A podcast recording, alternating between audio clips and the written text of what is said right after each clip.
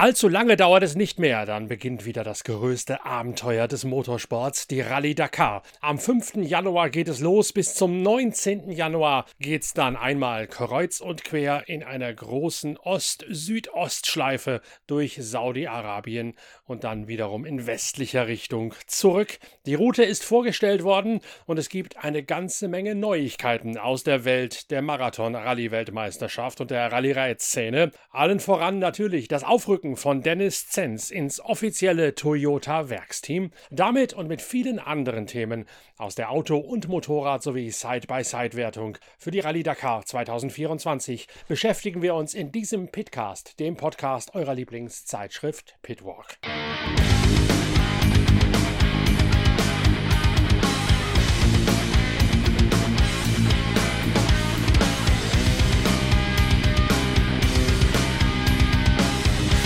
Kaum eine Motorsportdisziplin ist dermaßen spektakulär wie die WRC, also die Rallye-Weltmeisterschaft. Und jetzt könnt ihr euch die ganze Dramatik und das ganze Spektakel der Rallye-WM direkt nach Hause holen. Zum Selbsterleben, zum Selbstspielen auf eurer Konsole oder eurem Computer. Das seit dem 3. November erhältliche Game EA Sports WRC bietet 18 Austragungsorte, auf denen auch die Rallye-Weltmeisterschaft ihre Wertungsprüfungen absolviert. Über 600 Kilometer an Etappen im Kampf Kampf gegen die Zeit, auszufahren mit zehn aktuellen WRC, WRC 2 und Junior WRC Fahrzeugen sowie 68 der kultigsten Rallye-Autos aus mehr als 60 Jahren Sportgeschichte, darunter auch die legendären Monster der Gruppe B-Ära. Erhältlich ist EA Sports WRC für PlayStation 5, Xbox Series XS und PC via EA App, Epic Store und Steam. Ein dynamisches Handling-System zeichnet das Game aus. Dazu gibt es den Bildermodus, in dem ihr selbst eure eigenen Rallye-Autos entwerfen, konstruieren und bauen könnt. Im Kapitel Karriere und Moments könnt ihr euer eigenes Rallye-Team erstellen sowie vergangene Highlights nachspielen und das Ganze entweder für euch alleine oder in einem plattformübergreifenden 32-Spieler-Multiplayer-Modus. Erhältlich ist EA Sports WRC, das Spiel zur Rallye-Weltmeisterschaft, seit dem 3. November und den Link zur Internetseite von EA Sports, den findet ihr in den Show Notes, also den Bemerkungen zu diesem Podcast. Dort steht die genaue URL zur Landing-Plattform Plattform von EA Sports mit allen Informationen zum neuen Rallye WM Game EA Sports WRC.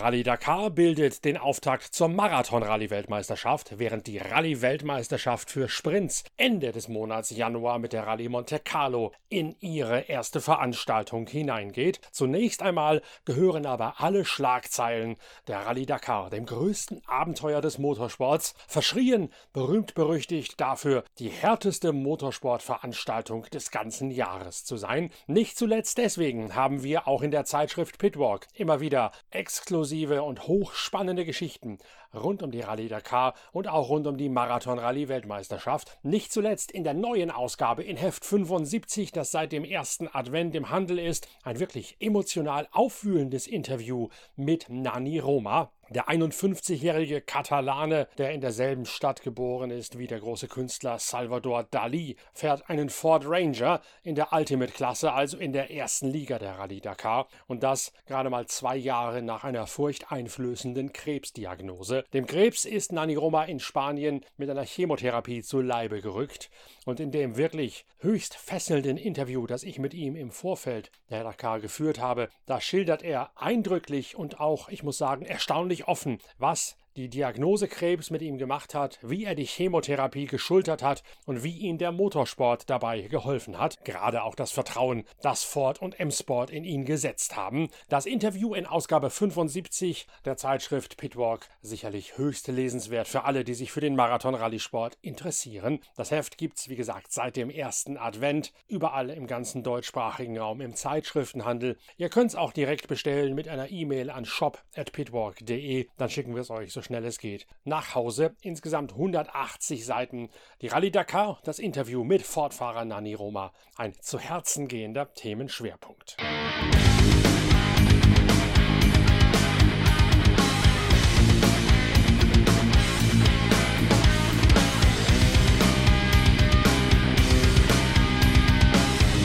In derselben Klasse wie der Ford Ranger von Nani Roma fährt auch das Toyota Overdrive und Hallspeed Team und dort gibt es eine Art mittleres Erdbeben, ausgelöst von Nasser Al-Attiyah. Der amtierende Marathon-Rallye-Weltmeister und Dakar-Sieger hat Toyota verlassen, um sich dem ProDrive-Team zuzuwenden.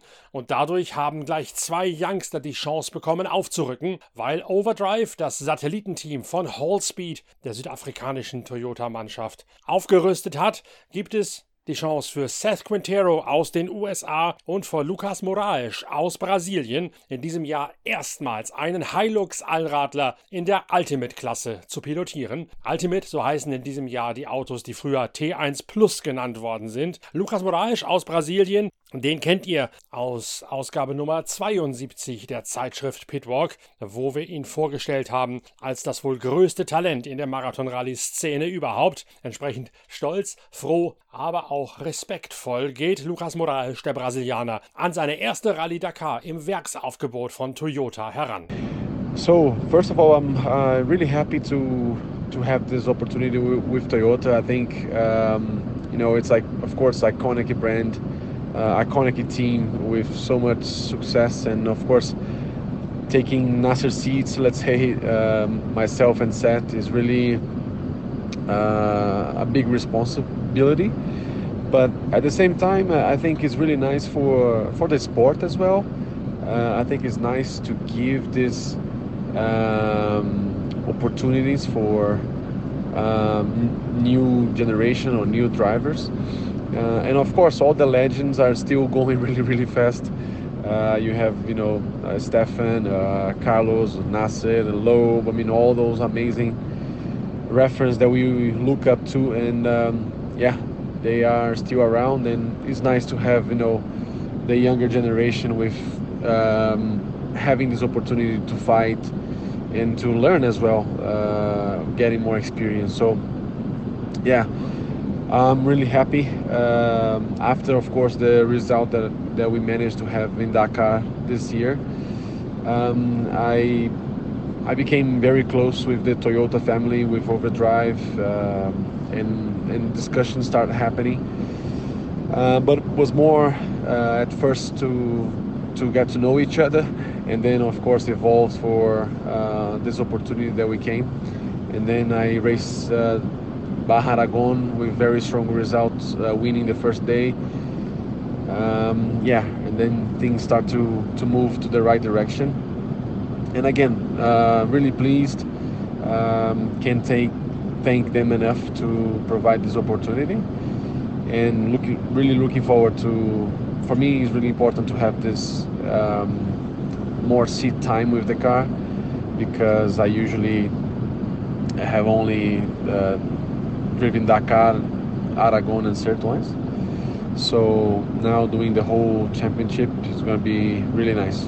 Nach der guten Rallye Dakar im Vorjahr hätte er die ersten Kontakte mit Overdrive, dem Einsatzteam, intensiviert. Das sei aber nur eine Art Beschnuppern gewesen. Und dann sei er nochmal bei der Baja Aragonien in Spanien für Overdrive Toyota gefahren, hätte dort den ersten Tag für sich entscheiden können. Und danach seien die Gespräche intensiver und zielführender geworden in Richtung eines vollen Platzes bei der Dakar und in der Marathon WM 2024. Es sei für ihn selbst, aber auch für den Sport insgesamt eine große Chance, dass jetzt gleich zwei Youngster nachrücken können, während gleichzeitig die ganzen Legenden wie Stefan Peter Ronsell, Carlos Sainz und Sebastian Loeb immer noch führen, denn dann könnten die jungen Fahrer wie er und wie Seth Quintero weiter von diesen Legenden lernen und sie nicht nur als Vorbilder, sondern auch als Lehrmeister im Wettbewerb betrachten. Trotzdem sei es eine große Ehre, aber auch eine große Herausforderung, bei einem so renommierten Team wie Toyota den Platz quasi von Nasser Al-Attiyah einzunehmen.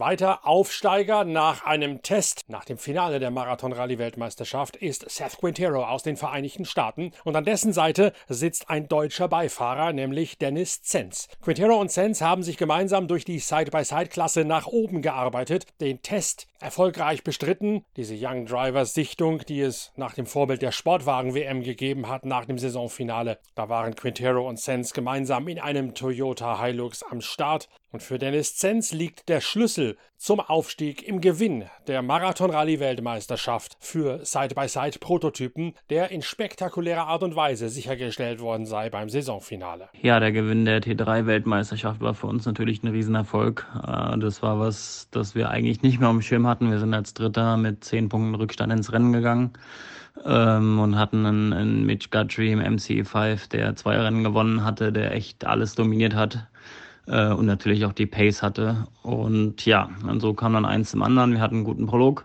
hatten einen guten Tag eins ähm, und äh, waren auf einmal in einer sehr guten Position. Die Jungs mussten alle nachlegen. Äh, so hat MC5 oder Mitch dann einen kleinen Fehler gehabt äh, mit einem Motorschaden äh, einen Tag ausgefallen, danach Jones mit einem technischen Defekt und so hat uns natürlich alles irgendwie gewisserweise in die Karten gespielt, äh, so dass wir dann am letzten Tag das, äh, den Titel nach Hause zittern konnten, weil es natürlich mit Rechenspielen hin und her alles gar nicht so sicher war. Äh, aber schlussendlich war das natürlich eine Riesenfreude Freude und äh, unglaublich. Also ich kann es noch immer nicht fassen, jetzt auch mittlerweile fast drei Wochen später. Ähm, das braucht alles noch ein bisschen Zeit, um das sacken zu lassen. Als frisch gebackene Side-by-Side-Prototypen-Weltmeister gab es dann für Seth Quintero den Anruf von Toyota und er hat Sens natürlich mitgenommen. Ja, und dann ziemlich genau einen Tag nach äh, dem WM-Titel kam dann der Anruf von Toyota, ob wir uns vorstellen könnten, im nächsten Jahr aufzusteigen ähm, in den Toyota T1 Plus. Und äh, das war natürlich nochmal so unglaublich. Also erst der WM-Titel, den wir gefühlt gar nicht verarbeiten konnten, äh, und dann der nächste Step, von dem wir jetzt, wo wir eigentlich drei, drei Jahre lang Tag und Nacht darauf hingearbeitet haben.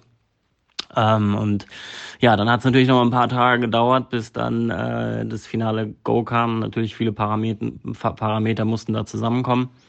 Äh, aber es hat gut funktioniert und äh, eigentlich dann ziemlich genau eine Woche vor Bayer International Dubai haben wir dann das Go bekommen. Hieß okay, ab Koffer packen, ihr fliegt nach Dubai. Äh, wir haben Shooting, wir haben Testtage organisiert. Äh, ihr werdet das Rennen schon als offizielle Toyota Gazoo Racing Werksfahrer fahren äh, als Vorbereitung für Dakar 2024 und äh, ja, pff, das war alles so alles gefühlt last second, also überhaupt keine Vorbereitung. Ähm, aber es war natürlich ein unglaubliches Gefühl, jetzt gegen Leute wie Nasser Al-Attiyah, Sebastian Löb, äh, Yassid Al-Rashi, Carlos Sainz, Matthias Ekström, äh, Matthias Bummel, Mathieu Bummel als Beifahrer. Äh, das sind alles Helden, wo wir jetzt jahrelang drauf hingeschaut haben, äh, gegen die wir jetzt final kämpfen. Und äh, natürlich klar, die haben einen großen Erfahrungsvorteil. Äh, da ist ein gehöriger Respekt unsererseits dabei, aber äh, wir wissen, dass wir gut sind, wir wissen, dass wir schnell sind. Äh, wir wissen, dass wir äh, in der T3 einen ausgezeichneten Job gemacht haben. Also wir wollen uns da definitiv nicht verstecken. Und eine gehörige Portion Respekt haben wir. Äh, aber wir sind natürlich auch da, um schnell Auto zu fahren und äh, das werden wir definitiv ab Dakar 2024 dann auch tun und hoffen da natürlich dann auch aufs nötige Quäntchen Glück und dass wir da gut durchkommen. Quintero und Sens haben auch schon die erste Rallye bestritten, nämlich die Baja Dubai, ein Lauf zum Baja Weltpokal. Wie waren denn Dennis Sens deine ersten Eindrücke? Ja, wir hatten, hatten drei Tage Vorbereitung vor Dubai, ähm, verbunden mit dem Fotoshooting. Ähm, wir sind jetzt nicht eine, eine Riesensumme an Kilometer gefahren. Wir haben uns bewusst darauf konzentriert, eine, ein Basis-Setup für uns zu erfahren. Äh, lieber das als eben die langen Strecken mit Roadbox-Training und so weiter. Ähm, dementsprechend haben wir immer relativ kurze Loops gefahren, haben viel mit den Ingenieuren zusammengearbeitet, um da am, am Fahrwerk zu arbeiten, um das, das Cockpit für uns perfekt vorzubereiten. Einfach die vielen Feinschliffe, die uns dann die Dakar im Januar hoffentlich möglichst leicht absolvieren, absolvieren lassen.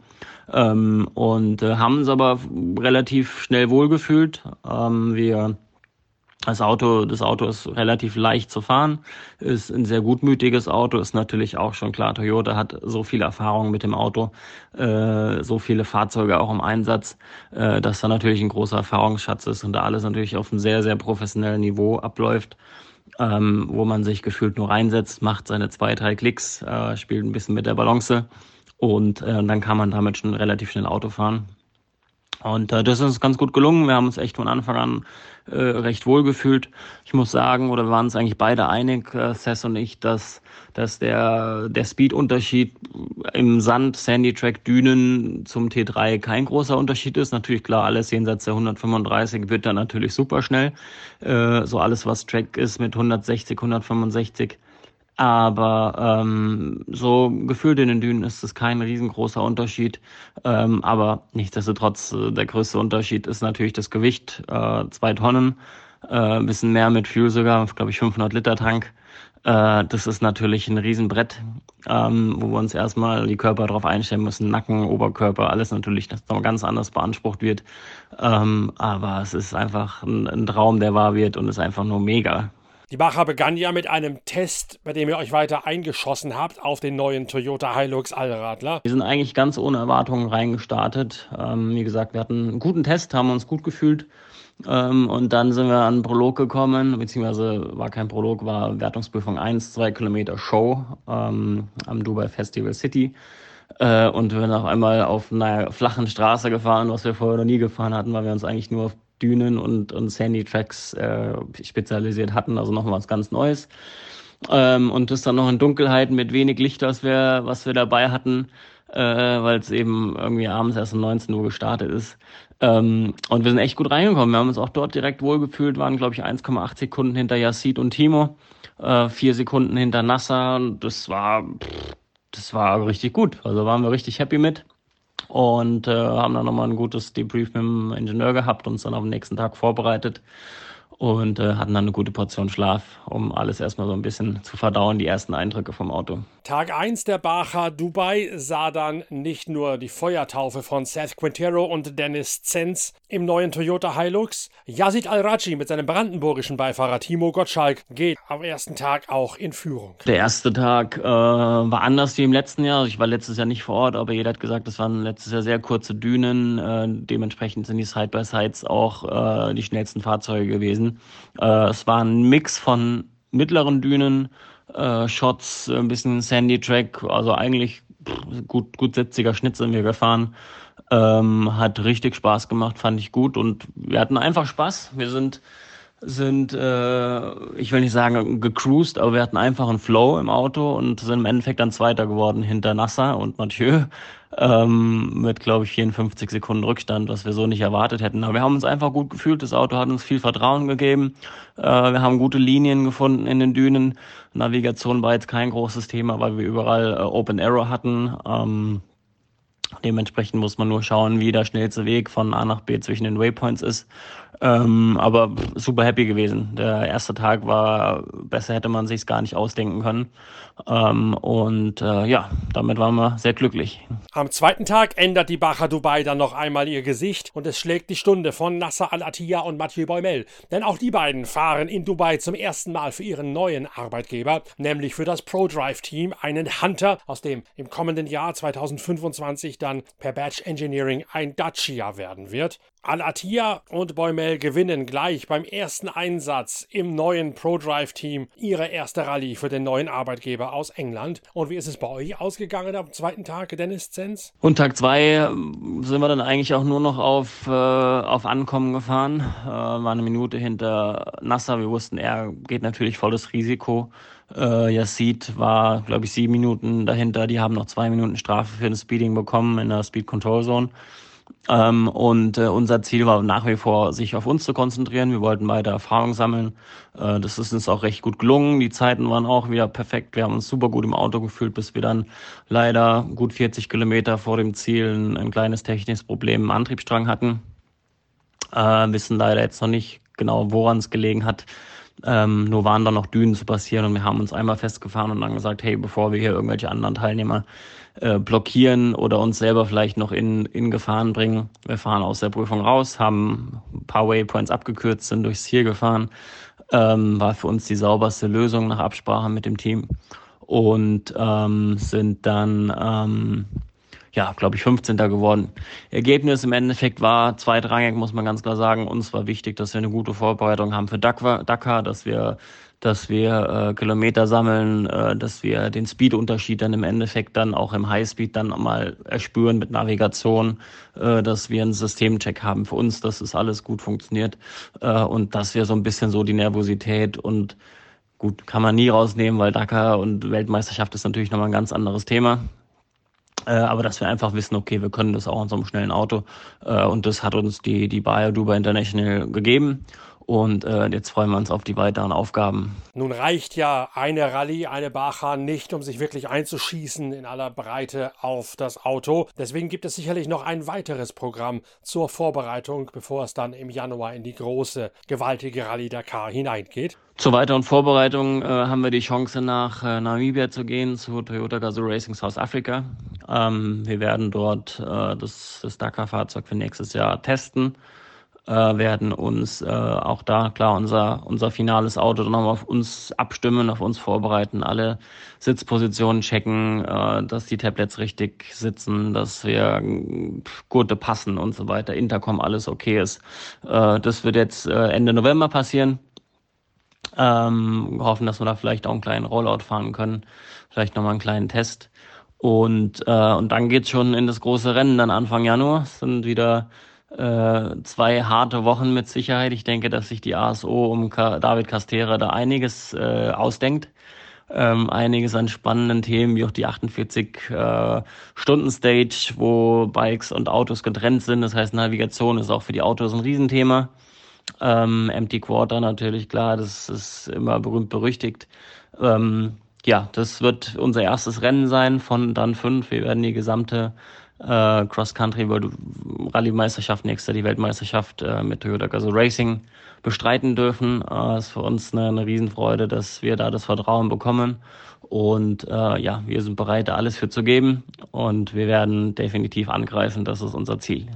Und in der Tat, die Vorbereitung fächert weiter aus. Yazid Al-Raji und Timo Gottschalk haben noch eine Marathon-Rallye bestritten und die gewonnen nach der Bacha Dubai, während Dennis eingerückt ist zu einer Art Trainingslager nach Namibia, dort wo das Hallspeed-Team die große Test- und Vorbereitung für die Rallye Dakar absolviert. Dennis Zenz hat viele, viele Kilometer runtergeschrubbt in dieser Wüste unweit der Walfischbucht, vor allen Dingen an der Seite von Genil de Villiers, dem etatmäßigen Stammfahrer von Hallspeed in der südafrikanischen Offroad-Meisterschaft, der auch gemeinsam mit Henk Latechan die Südafrika-Speerspitze von Hallspeed Toyota bilden wird.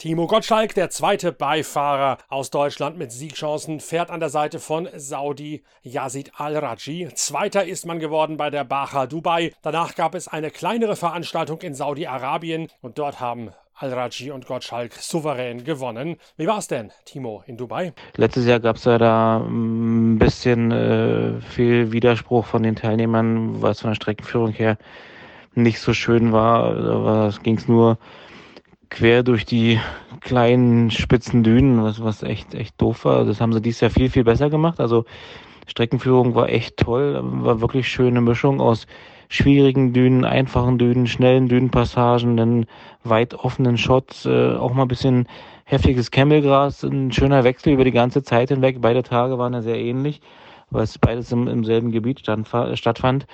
Ja, also fahrerisch hat es echt Spaß gemacht. Wir haben am ersten Tag recht viel Zeit liegen lassen, haben das ein bisschen analysiert. Sind, glaube ich, nicht immer, immer die perfekte Linie gefahren. Sind einige mehr außen, außen um die Dünen rumgefahren, wir mehr durch die Dünen. Haben auch so ein bisschen nicht den richtigen Speed gefunden in den schnellen Passagen. Das haben wir analysiert. Was wir dann halt am, am, am zweiten Tag, äh, am, am Sonntag halt umgesetzt haben und dann auch zeigen konnten, dass es das dann halt super funktioniert hat. Also wir sind ein tolles Tempo gefahren. Jetzt sieht es echt, echt toll gefahren. Immer auf der sicheren Seite, aber trotzdem mega schnell. Hatten richtig Spaß im Auto und, und, und äh, haben uns halt auch riesig gefreut, dass das auch von den Zeiten halt super gepasst hat und ja, Zweiter im Gesamt, äh, letzten Tag gewonnen. Jetzt sind wir auch Zweiter in der Bacher, im Bacher Weltcup, der nun zu Ende ist, weil Jordanien ja abgesagt wurde. Daher ist es nochmal ein gutes Saisonende. Und wir sind recht happy und ich denke, es war auch eine tolle Vorbereitung für die Dakar, weil ähnliches Terrain uns bei, bei der Dakar auch erwarten kann.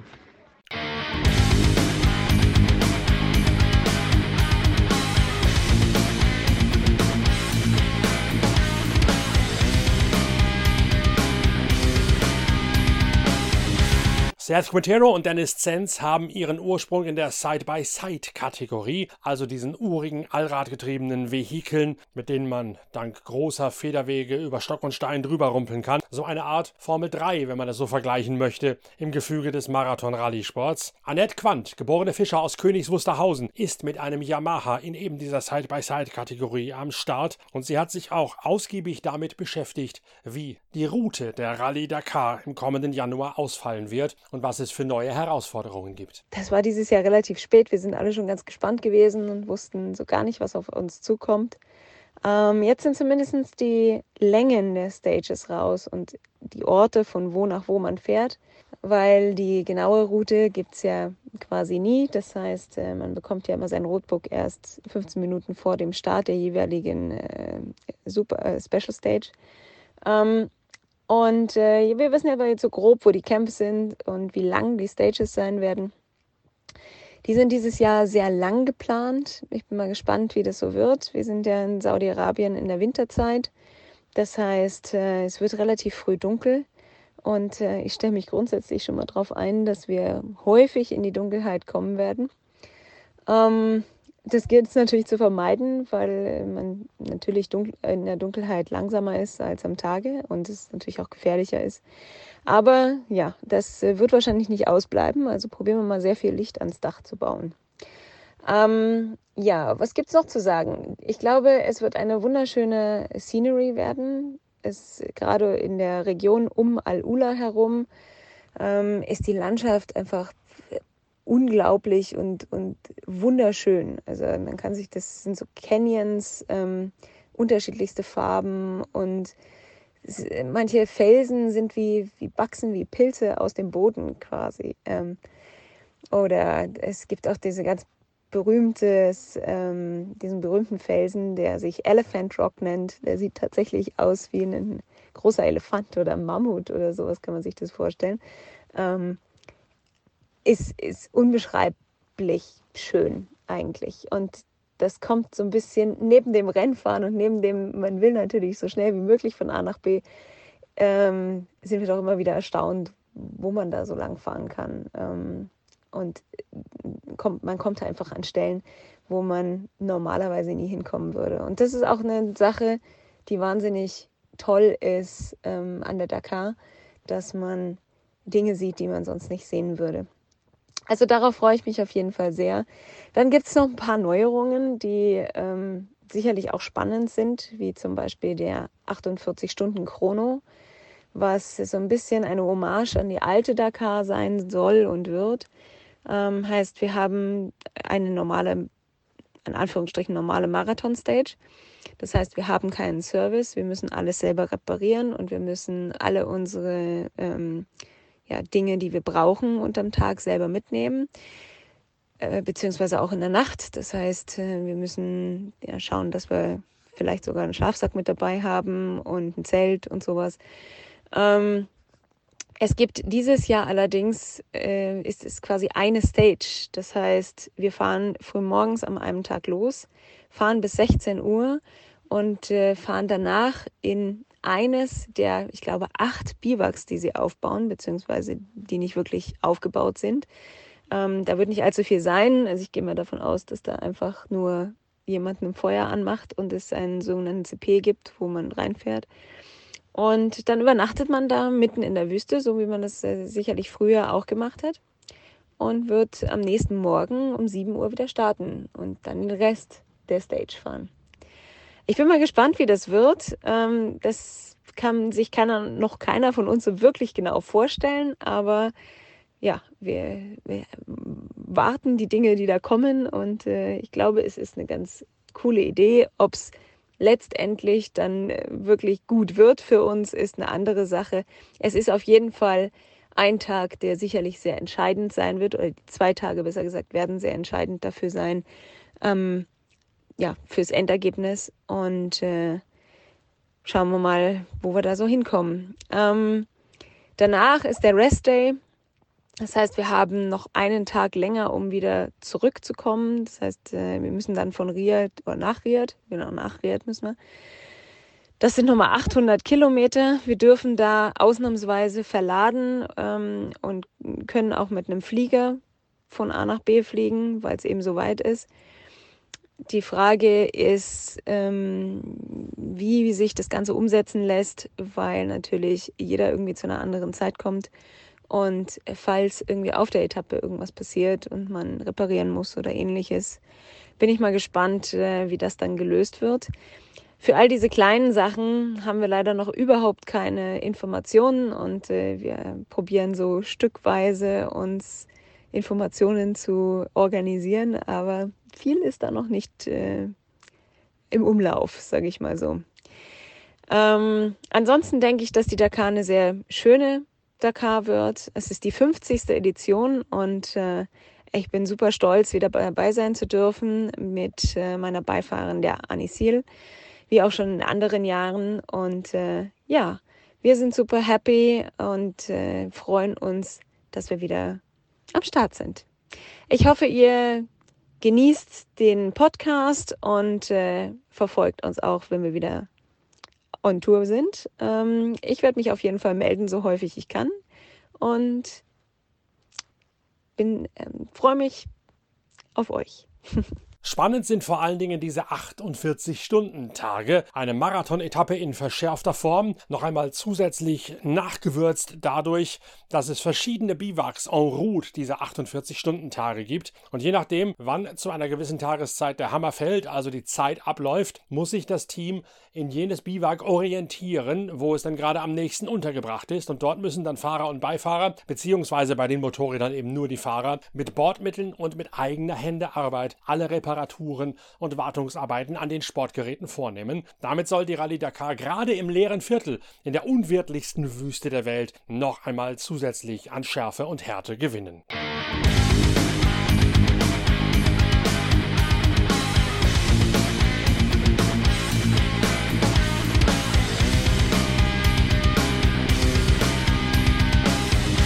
Ein Paukenschlag wird demnächst verkündet werden in der Motorradwertung. Die ganze Markenfamilie von KTM, also KTM, GasGas und Husqvarna, wird im kommenden Jahr, wird im Jahr 2024 nicht an der ganzen Marathon-Rallye-Weltmeisterschaft teilnehmen. Der Grund dafür sind Einsparmaßnahmen, die Stefan Pierer, der Konzernlenker der Österreicher, verordnet hat, weil es seit August einen spürbaren Einbruch bei den Verkaufszahlen von KTM-Motorrädern gibt. Man hat in Österreich so ein bisschen das Gefühl, Gefühl, als sei nach dem Urlaub nochmal ein Kassensturz gemacht worden. Und bei vielen, die sich sonst noch Motorräder oder Zubehör gekauft haben, sei dort bewusst geworden, dass das Urlaubsgeld ein Riesenloch in die Kasse gerissen hat in Zeiten von Inflation und Rezession. Und deswegen wird gerade an breiter Front von Neuanschaffungen im Motorradsektor abgesehen. Die Konsequenz daraus ein strikter Sparkurs. Und die Marathon-Rallye-Weltmeisterschaft, die passt da nicht dazu, weil die Einschreibegebühren seit daraus eine kumulierte WM aus Autos, Motorrädern, LKW und Side-by-Side geworden ist,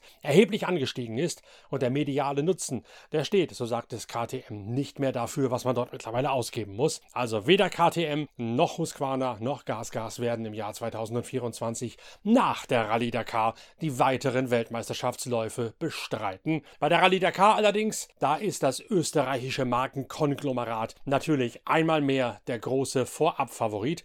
KTM hat noch Ende November in den USA getestet. Man hat viel mit Schwingenlängen experimentiert, um so die Steife des Motorrades anzupassen an die unterschiedlichen Belange. Also ein kürzeres Motorrad läuft auf steinigem Geläuf in ausgefahrenen Flussbetten besser. Ein längeres Motorrad, ein bisschen weicher, lässt sich besser bei Highspeed über die Dünen dirigieren. Und diesen Kompromiss zu finden, daran doktert KTM seit der Neueinführung einer ganz neuen Maschine vor ein paar Jahren herum. Nach der Rallye Marokko gab es noch einen Test und da hat man schon einen großen Schritt mit einer Schwingenlänge gemacht, die zumindest Toby Price sehr davon überzeugt hat, dass man damit wieder zu den Dakar-Favoriten gehören wird. Matthias Walkner hat noch ein bisschen mehr rumexperimentiert. Der Österreicher aus Kuchel im Salzburger Land konzentrierte sich deswegen auch nach der Verkündung der Rallye-Route nicht so sehr darauf, wo er langfahren muss bei der Rallye Dakar, sondern wie er das macht. Ich habe erfahrungsgemäß über die letzten Jahre ähm, gelernt, mit den Informationen von der Dakar-Präsentation ein bisschen anders umzugehen,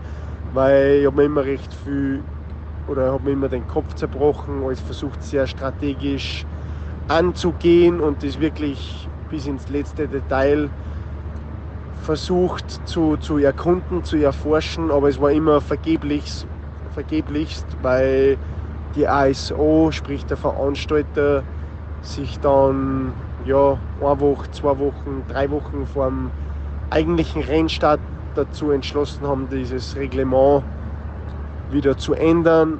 Ähm, nur ein kurzes Beispiel, letztes Jahr diese, diese Miro-Route, wo wir über 20, 25 Kilometer verschiedene Rotbücher haben. Und von dem her habe ich aktuell ganz, ganz andere Prioritäten. Schaue, dass ich schnell am Motorrad bin, dass ich fit am Motorrad bin, dass ich so das alles rundherum alles gut organisiere.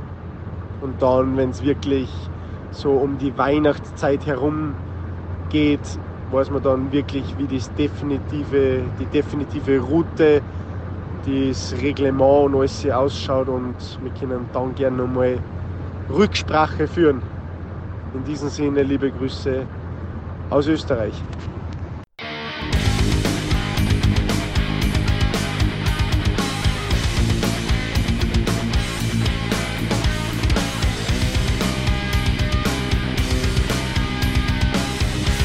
Beginnen tut die Rallye Dakar, wie gesagt, am 5. Januar. Der Fernsehsender Eurosport, bei dem ich, Norbert Okenga, wiederum die täglichen Zusammenfassungen kommentieren werde, der beginnt bereits ein bisschen früher mit einer Zusammenfassung des Prologs und vorher noch mit einer Saisonrückschau auf die Marathon-Rallye WM. All das könnt ihr am 19.12. und dann bereits in der ersten Januarwoche genießen und danach wird es auf Eurosport tägliche Zusammenfassungen geben. Auch die Dakar Collection ist natürlich vielerlei Hinsicht aktiv. Zunächst einmal wieder mit den üblichen Podcasts der Daily Dakar-Reihe. Da werdet ihr exklusive Zusammenfassungen mit O-Tönen direkt aus dem Biwak, mit O-Tönen der deutschsprachigen und der wichtigsten internationalen Fahrer serviert bekommen. So umfangreich und so detailgetreu und mit so vielen O-Tönen direkt aus dem Biwak wie in den Daily Dakar-Episoden der Podcast-Reihe Pitcast werdet ihr nirgends über die Rallye Dakar informiert werden. Dazu wird es Fotogalerien auf Pitwalk pitwalk.de geben. Es wird auf dem Streaming-Kanal Pitwalk TV, auf unserem YouTube-Channel regelmäßige Einschätzungen von mir, Norbert Okenga, zur Lage der Rallye geben. Und wir werden auch den ein oder anderen Blog mit den jeweiligen Highlights des Tages und mit den Vorschauen auf das Herausforderungsprofil der jeweiligen Tage veröffentlichen. Also in Ergänzung zur aktuellen Ausgabe unserer Zeitschrift Pitwalk mit diesem unter die Haut gehenden Interview mit Nani Roma seid ihr auf pitwalk.de multimedial mit allem versorgt, was ihr tagesaktuell zur Rallye Dakar wissen müsst. Könnt ihr euch jetzt schon mal bookmarken und auch schon mal abonnieren, die Podcasts der Pitcast-Reihe, denn da werdet ihr nicht nur jetzt mit dieser Ausgabe, sondern ab Ende Dezember täglich immer neue Nachrichten und O-Töne vom größten Abenteuer des Motorsports finden und miterleben können. Ich freue mich drauf, dieses Riesenabenteuer, diese Rallye Dakar, wieder gemeinsam mit euch erleben zu dürfen. Vom Fernseher, im Podcast, in Blogs, in Fotogalerien und auch in der dann neuen Ausgabe unserer Zeitschrift Pitwalk. Schön, dass ihr wieder dabei seid. Bis bald, euer Norbert Okenga.